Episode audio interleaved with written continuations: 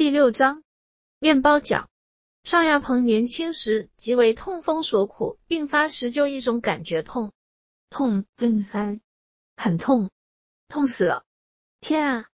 自古英雄最怕病来磨，他从年轻开始就因痛风引发病变，经常在三更半夜开始抽痛，起先是细痛，渐渐的轻痛，再来就是很痛，之后剧痛，又紧接着比死还难受，让人痛到想要疯掉。病况也一年年加剧，痛感更大更长久，尤其是工作时候疼痛也不间断，真是苦不堪言啊！真不知该怎么办才好。起先去看医生。拿些药回来服用一次、二次、三次，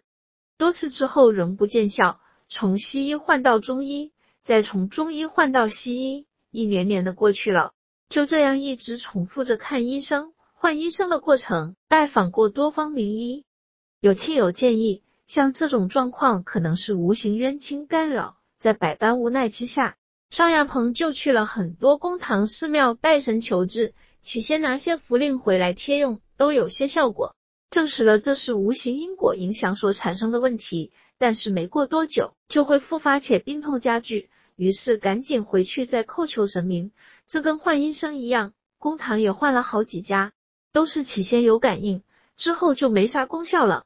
最后痛的难以忍耐，只能赶到医院挂急诊，真是苦了自己，也苦了家人。一只脚肿得像面包一样，医生治疗时常常会将关节里面的积液抽出来，每次抽出一大罐的黄色浊水后，病况况才有些好转，但过不了多久又会重来一遍，真是痛彻心扉啊！能访的名医都访了，能求的神也求了，徒留无奈。于是又有有人建议，或许是家中风水有问题，因此又找风水师来改了一次又一次，仍然对病情没有效果。还有人说可能是没有祭拜祖先的关系等等，对病情没有什么帮助。唯一庆幸的是，这二十多年来，上亚鹏都有在上班，也有部分积蓄，能够养家糊口，不至于因病对家庭造成难以承受的负担。从年轻开始的二十余年来，因为此病所花费的精神、时间、金钱不计其数，自己也越来越没有信心。不知何时这只面包脚才能得救？有时真想锯掉就好，但想想如果锯掉，得撑着拐杖走路，非常不方便，也只能空叹而无可奈何。虽然二十多年求助无门，但是终有遇到曙光之时。有一次尚亚鹏在处理业务之时，结识了王淑玲，还知道他妹妹的故事，心里就产生了一股莫名激荡，于是便通过询问王淑玲，知道了李方明的存在。马上安排时间到天星茶楼叩问仙佛。当夜是由天上圣母开示，细查后告知上亚鹏，有位从小就过往的兄弟已经跟随良久，甚且求救无门，对这只脚有很大的影响。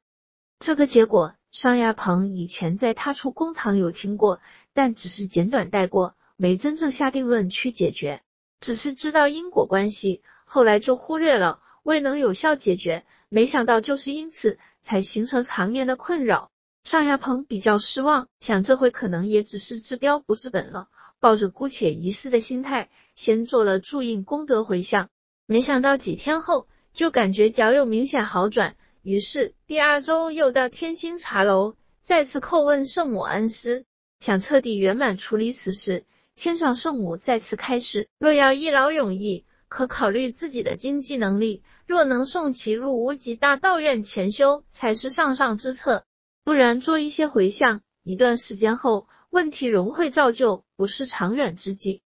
就在考虑这段时间中，尚亚鹏又受公司派遣到国外工厂担任主管，回家只能停留短暂时间，所以一直拖着未能彻底处理。出国期间。幸好还有仙佛持化的甘露法水，用过后次次皆有功效，感觉和以前完全不一样。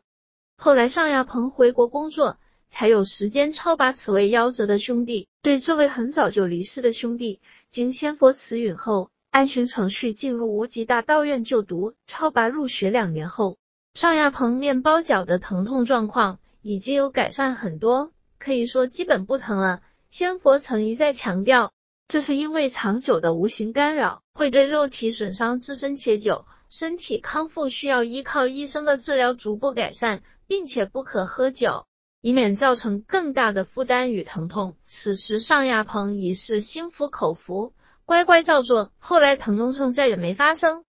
今天尚亚鹏又来天心茶楼拜访李方明，一起喝茶聊起往事，非常感恩上苍，感恩真佛心中仙佛，无极大道院领有真正的天命。可以如实成全，提升过往祖先亲人、婴灵、姑娘仔、冤亲债主与类似眷属等，让他们也有学习、精进、成就道果的契机，才能真实安顿无形亡灵，也让杨世人能完结类似因果，放下看不见的担子。尚亚鹏认识到自己面包脚的痊愈，正是以圆满阴阳双方的方式，让默都兄弟能有很好的出路。才能让自己脱离痛苦的深渊。他也很感谢王树玲的热心介绍，希望和自己有一样困扰的人也能来天心茶楼改变命运。